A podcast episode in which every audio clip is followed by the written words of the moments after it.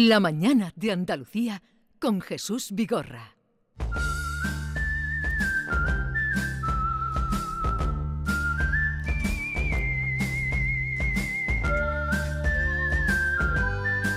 Desde el límite con Vico, hace poco más de una semana que nuestro país hermano, Ecuador, se ha declarado en estado de guerra aunque mucho hablamos, mucho menos de la guerra ruso-ucraniana, el mes que viene cumplirá dos años, dos años desde su inicio, dos años ya.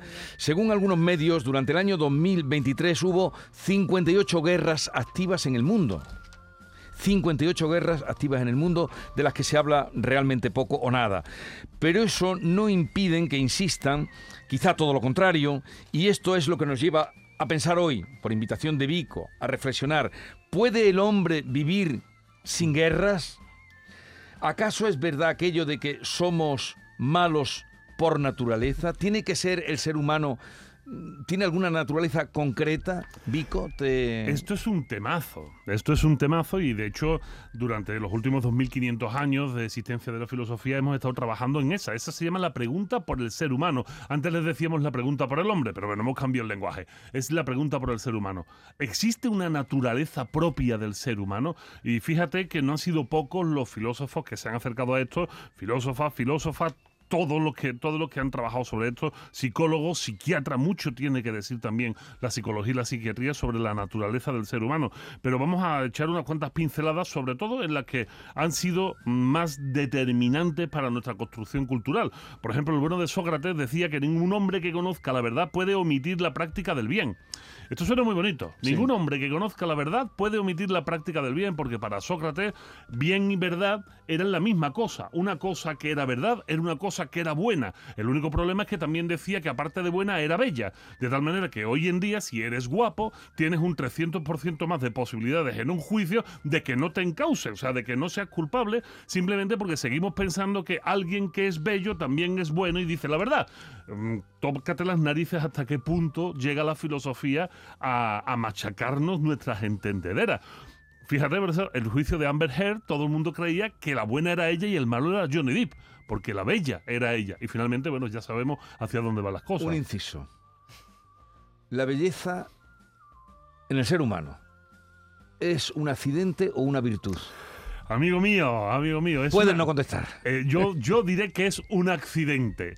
Y porque Aristóteles explica que hay una materia prima de todo y que sobre esta materia ocurren los accidentes. Por ejemplo, David y yo somos un claro ejemplo de buena materia prima, pero muy accidentados. Sí. No somos una belleza, no somos, no somos un ejemplo de belleza.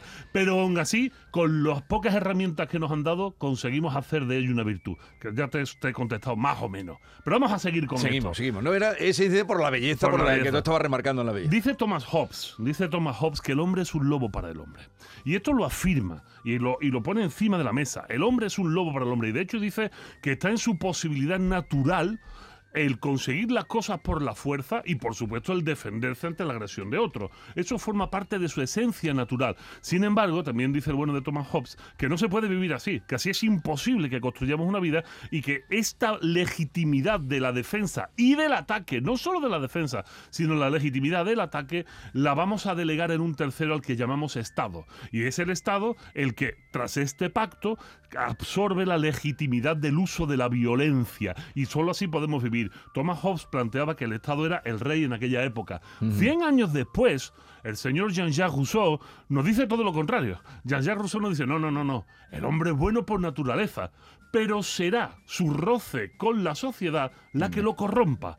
De tal manera que al final vuelve a lo mismo nacemos buenos o nacemos malos, al final acabamos siendo malos. De tal manera que dice Rousseau que tenemos que establecer un contrato, ya no le llamo un pacto, llamo un contrato, nuevamente con el Estado, para que sea él el que en legítima defensa de todos nosotros actúe usando la violencia, ya sea contra quien quiera atacarnos o contra nosotros si nos sublevamos, porque es el Estado el que tiene la, posibilidad de eh, usar la violencia. De tal manera que lo queramos o no, de una forma u otra, por nacimiento o por contaminación, acabamos siendo malos. Esto es lo que nos dicen estos filósofos. Te pongas como te pongas, acabamos siendo malos. Y tenemos que pactar entre nosotros la posibilidad de supervivencia, de convivencia. El problema, y aquí sí me pongo muy serio, es que una vez establecido este contrato, en una sociedad moderna como en la que vivimos, esto se empieza a diluir. Esto se empieza a diluir, empezamos a perder em, eh, esta noción de que vivimos en un mundo que en cualquier momento puede girar y se puede convertir en una atrocidad. Hablando con mi queridísimo amigo Javier Bauluz, que es eh, premio Pulitzer, el primer premio Pulitzer de fotografía hispanohablante, eh, un, gran fotógrafo de guerra, me contaba sobre, sobre el caso de Kosovo y de cualquier guerra en la que ha estado, que daba la sensación de que no pasaba nada hasta que giraba en la esquina de una calle. Y como decía Gila, allí estaba la guerra. Allí estaba la guerra. Y en la calle anterior estaba la gente tomando un café. Pero girabas y allí estaba la guerra. Y eso lo hemos perdido. Por eso, en el año 1947, eh, muchos científicos que participaron en el proyecto Manhattan, o sea, la construcción de la bomba atómica, ahora que la película Oppenheimer, se puso tan de moda, en 1947 un grupo de estos científicos perdónenme la palabra, de iba a decir acongojado, pero suena mucho más entendible, acojonados por el poder destructor del ser humano, decidió hacer un reloj alegórico. ¿Y eso qué era? Es un reloj pintado en, un cartón que se llama el reloj del apocalipsis. ¿El reloj del apocalipsis qué es? Bueno, pues es hacer un estudio en todo el planeta sobre cuánto tiempo falta para la medianoche. Y la medianoche es la destrucción de mm. la vida en la Tierra por mano del ser humano. O sea, no por un albur de un meteorito, sino por injerencia del ser humano. Cuando plantean esto, las 12 de la noche entonces es el apocalipsis, ¿a cuántos minutos estamos del final? Este reloj tuvo una grandísima resonancia durante el periodo de la Guerra Fría, porque en la Guerra Fría teníamos muchísimo miedo acordémonos de Bahía Cochinos, acordémonos de toda esa situación de pánico nuclear. Sin embargo, afortunadamente, durante todo este tiempo pasó por diferentes estadios. Por ejemplo, en 1947 estábamos a siete minutos, a siete minutos del final del mundo, del apocalipsis. En el año 1991 fue el mejor dato de la historia. 91. 91. ¿Por qué? Caída de la Unión Soviética, pacto mundial para acabar con las armas nucleares, que por supuesto no se logró. Y en ese momento estuvimos a 17 minutos para la medianoche. 17 minutos ha sido el lapso de tiempo más grande. Esto es para recordarnos lo destructores que podemos ser con nosotros mismos. ¿Y a cuánto tiempo estamos ahora de la medianoche? la pregunta. 90 segundos. Madre mía. ¿Pero quiénes deciden...? Eh, Esto lo decide un grupo internacional de científicos que evalúan los riesgos reales, que hay en este momento. reales que hay en este momento. y ahora estamos a 90 segundos. Es el momento de la historia que más cerca hemos estado del fin del mundo. Estamos a 90 segundos. ¿Por qué? Bueno, pues intervienen en esto la guerra de Ucrania, la posibilidad de escalar la guerra entre Rusia y la OTAN, porque en el 91 dijeron, vamos a acabar con las armas nucleares, pero no fue verdad no fue verdad y las armas nucleares, aunque, se, aunque mermaron mucho, siguen estando ahí. Y países como Francia o Inglaterra, otros tienen armas nucleares. Y hay más cosas. Está también el colapso social, porque se entiende que vamos en una espiral hacia el colapso económico-social. Esto mm. ya el Club de Roma lo decía en 1976, ¿no? Pero hay más. El colapso social, el económico y el ambiental. Y, por supuesto, el coronavirus también nos dio un buen golpe a ras de suelo. Em, hay muchas posibilidades de una guerra nuclear? Pues sí, mire ustedes. Hay muchas y nos dicen, nos recuerdan estos señores del reloj del apocalipsis que mm, no hay que no hace falta irnos tan lejos. Corea del Norte ya tiene su buen programa nuclear, hay una posibilidad de guerra clara entre Estados Unidos y China por la isla de Taiwán. Y hemos tenido durante el año 2023 58 conflictos armados, o sea, guerras, en diferentes partes del mundo que han estado ahí presentes. Sea como sea, es muy posible, es muy posible, es una reflexión muy filosófica, que el hombre realmente no tenga naturaleza predeterminada. Esto es muy posible. Es posible que no seamos ni buenos ni malos. Lo que sí somos, son, somos esponjas. Y cuando un hombre, un ser humano, se desarrolla en una sociedad belicosa, perdónenme, tiene grandes posibilidades de ser belicoso. Y cuando se desarrolla en una sociedad pacífica, tiene enormes posibilidades de ser una persona pacífica. La educación es la que tiene que estar encima de la mesa, una educación muy crítica y sobre todo ahondar en el pensamiento crítico para poder comparar.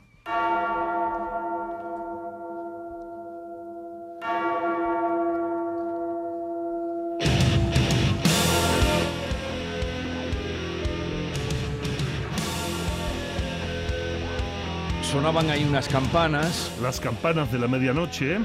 Unas campanas inspiradas, eh, esto es el grupo Metallica, la canción Por quién tocan las campanas, inspirada por supuesto en la novela de Hemingway, en la Guerra Civil Española, que la gente sepa que el heavy metal eh, trata sobre También- temas también lee, literarios. también lee, lee, también. sa- saben Pero- leer, saben leer. Pero Hemingway decía aquello, no están tocando...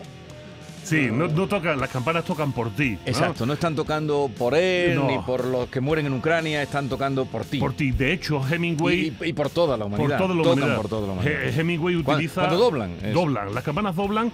Y esto es un poema. Esto es un poema anterior a la novela de Hemingway, de la Guerra Civil. Es un poema de 1624 del escritor John Donne. Voy a leerlo rápidamente, es muy corto y con esto vamos cerrando. Es un poema que nos explica un poco la esencia humana y que aunque no tengamos naturaleza, al final todo nos afecta. Dice John Donne, 1624. Ningún hombre es una isla entera por sí mismo. Cada hombre es una pieza del continente, una parte del todo. Si el mar se lleva una porción de tierra, toda Europa queda disminuida, como si fuera un promontorio, o la casa de uno de tus amigos, o la tuya propia. Ninguna persona es una isla. La muerte de cualquiera me afecta, porque me encuentro unido a toda la humanidad. Por eso, nunca preguntes por quién doblan las campanas. Doblan por ti.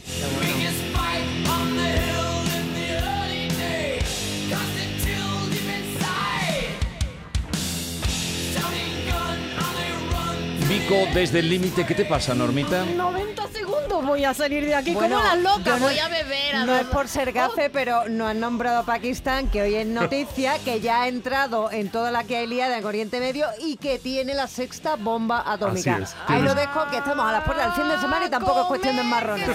Pero lo que no podemos es vivir ciegos ante la realidad, ¿no? Y eso...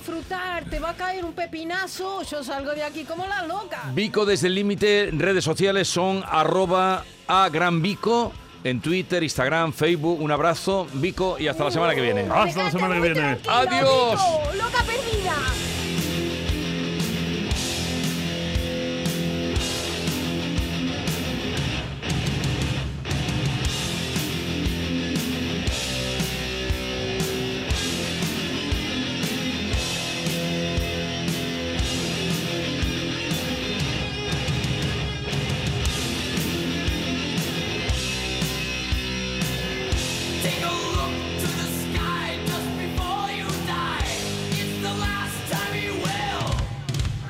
Esta es La mañana de Andalucía con Jesús Vigorra, Canal Sur Radio.